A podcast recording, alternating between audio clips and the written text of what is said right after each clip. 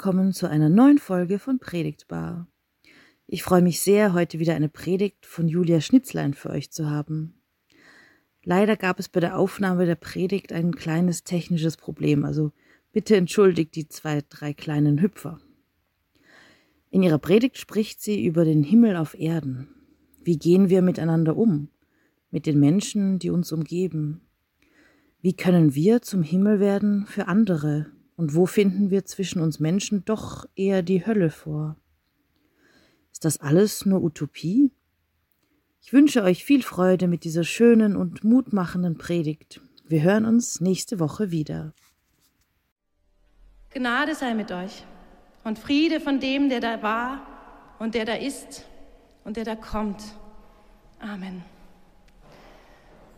Liebe Gemeinde, ich bin bei der Predigtvorbereitung auf eine Geschichte gestoßen, die ich so passend finde zum Predigttext, dass ich euch einfach gerne vorlesen möchte.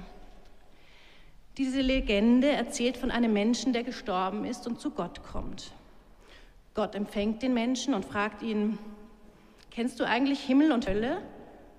Naja, antwortet der Mensch, ich habe davon gehört. Möchtest du sie sehen? fragt Gott. Ja, geht das denn? Wundert sich der Mensch.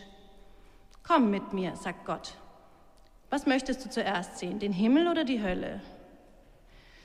Der Mensch zögert etwas und antwortet dann etwas leiser, zuerst die Hölle bitte. Gott führt ihn zu einem Fenster, durch das sie in einen großen Saal hinabblicken. Da stehen lange Tischreihen, die sind festlich eingedeckt. Kerzen beleuchten die Szenerie, in der Mitte steht ein großer Fondue-Topf mit köstlich duftenden Fleischstücken darin. Also ich hatte mir die Hölle viel schlimmer vorgestellt, sagt der Mensch. Warte ab, sagt Gott. Dann öffnen sich die Saaltüren und eine Menschenmenge stürmt in den Saal. Alle dürr und hohlwangig und verbittert reinschauend. Kaum am Platz beginnt ein Hauen und Stechen um die guten Stücke im Topf.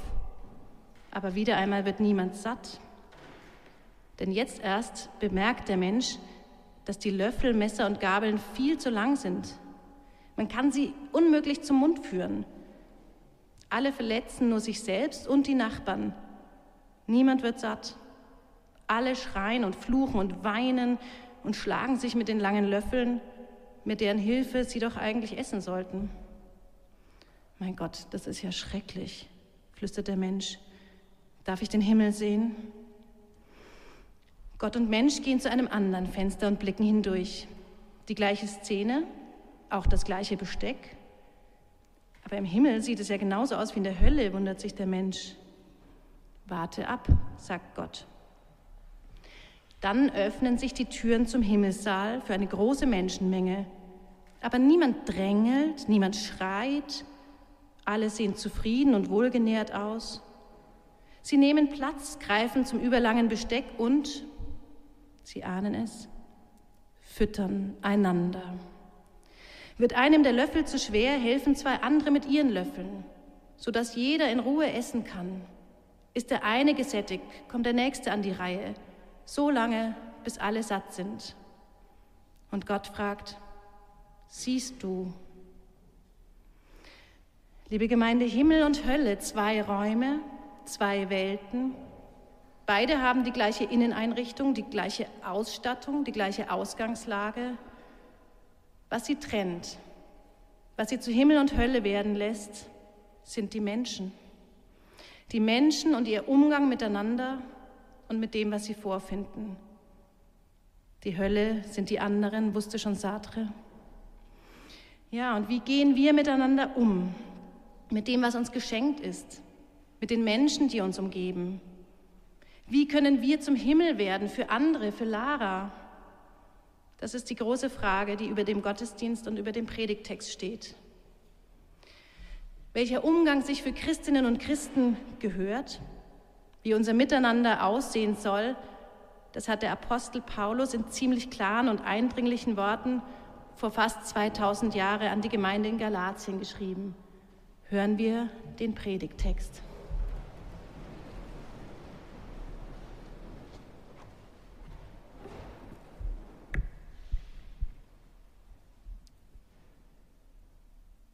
Wenn wir im Geist leben, so lasst uns auch im Geist wandeln.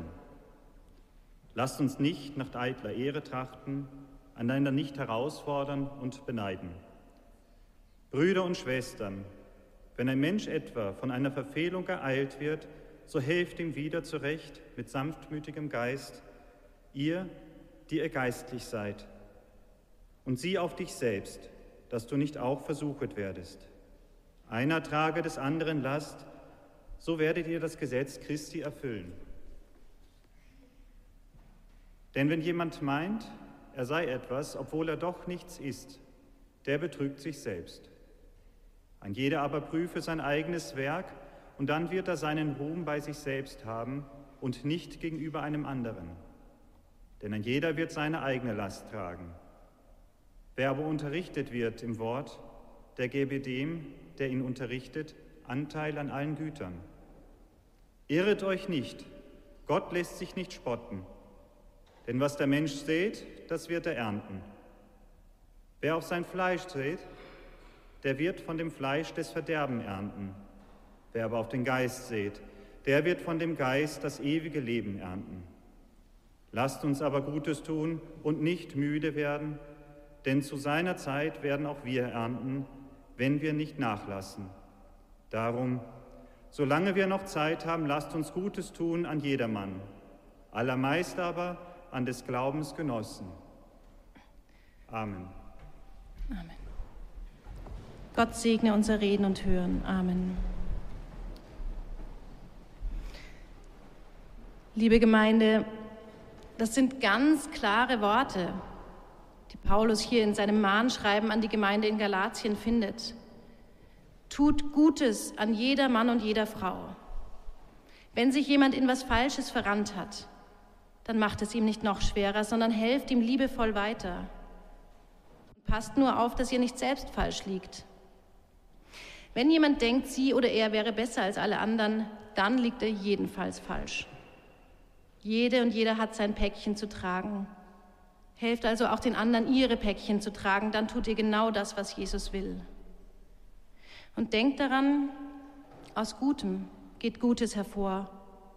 Solange wir also hier sind, lasst uns anderen Gutes tun.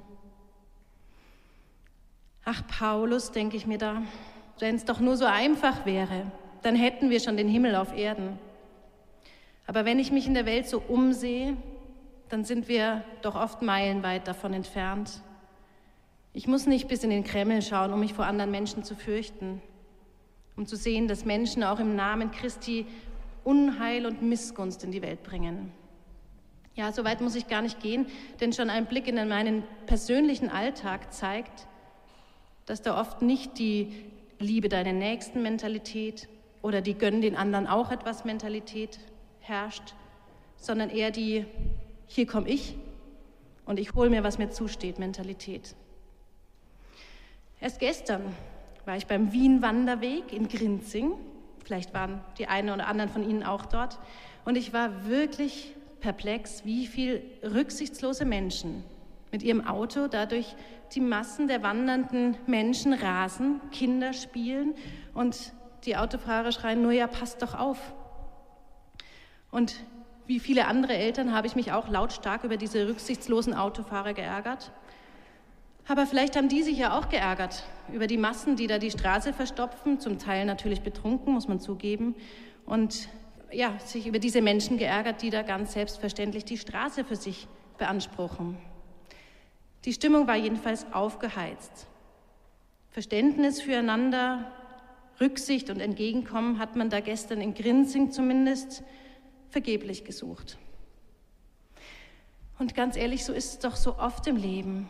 Das Gefühl, dass andere sich immer nehmen, was sie wollen, das Gefühl, selbst dann auch zu kurz zu kommen, das trennt uns von anderen Menschen und es trennt uns von Gottes Auftrag, anderen Gutes zu tun. Und weil das nun mal so ist, müsste man Paulus doch jetzt sagen, deine Worte von damals, die sind schön und gut, aber doch irgendwie lebensfremd und utopisch. Wir sehen doch, wie oft aus Gutem eben nicht Gutes hervorgeht, sondern dass die, die es gut meinen, als Gutmenschen ausgenutzt werden. Wie oft setzen sich die Egomanen und die Aggressiven gegenüber den Freundlichen und Sanftmutigen durch? Wie oft nutzen die Skrupellosen und Ich-Bezogenen jede Schwäche des Gegenübers aus, um selbst zum Zug zu kommen? Wer ist da nicht viel klüger, unseren Kindern, der kleinen Lara, zu sagen, Kind, setz dich von Anfang an selbstbewusst durch und wehr dich. Schau, dass du deine Interessen durchsitzt, bevor sich andere bedienen. Von Freundlichkeit kann man sich nun mal nichts kaufen und wer zuerst kommt, mal zuerst. Also wie ich Paulus kenne, war es ihm bitterer Ernst damit. Das Wichtigste im Leben war für Paulus die Liebe, die echte Liebe, die das Böse ablehnt und die dem Guten treu ist, egal was drumherum ist, die langmütig ist und gütig, die eben nicht ihren Vorteil sucht, sondern die verzeihen kann. Alles ist nichts ohne die Liebe, hat Paulus an einer anderen Stelle gesagt. Und wie später für die Reformatoren war es für Paulus ganz wichtig, dass diese Liebe zunächst von Gott kommt. Es war ihm wichtig zu sagen, dass wir die Liebe nicht selbst aufbringen müssen, sie ist nämlich schon da. Unsere Liebe ist keine Aktion, sondern eine Reaktion. Gott liebt uns zuerst, daher sollen wir aus gefülltem Herz zurücklieben. Oder im Bild der Geschichte vom Anfang zu bleiben, Gott füttert uns mit dem, was wir brauchen. Daher können wir auch andere füttern. Jesus hat zuerst unser Päckchen getragen. Da können wir auch andere entlasten. Einer trage des anderen Last, so werdet ihr das Gesetz Christi erfüllen, sagt Paulus. Gerade in dieser Zeit, in der viele in unserer Gemeinde von vielen Schicksalsschlägen getroffen sind, ich höre immer wieder vieles, ist es mir so wichtig zu sagen, niemand soll sein Päckchen allein tragen. Das ist es, was uns ausmacht. Das ist es, was wir in die Welt hinaustragen, weil wir wissen, dass es Werte gibt, die über denen des persönlichen Vorteils stehen. Und ich bin davon überzeugt, dass es wahr ist, was Paulus schreibt.